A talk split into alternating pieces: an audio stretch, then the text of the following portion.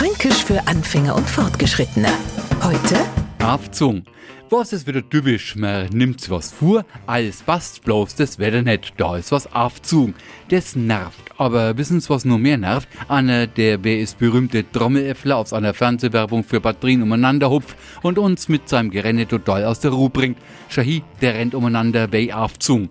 Und schläft ein kleines Kind am Abend nicht ein, nur ganz einfach deswegen, weil es den ganzen Tag nicht zur Ruhe gekommen ist und am Abend wieder total aufzogen ist.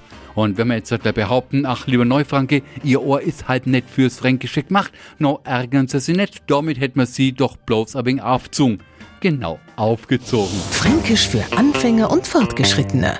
Morgen früh eine neue Folge. Und alle Folgen als Podcast auf podu.de.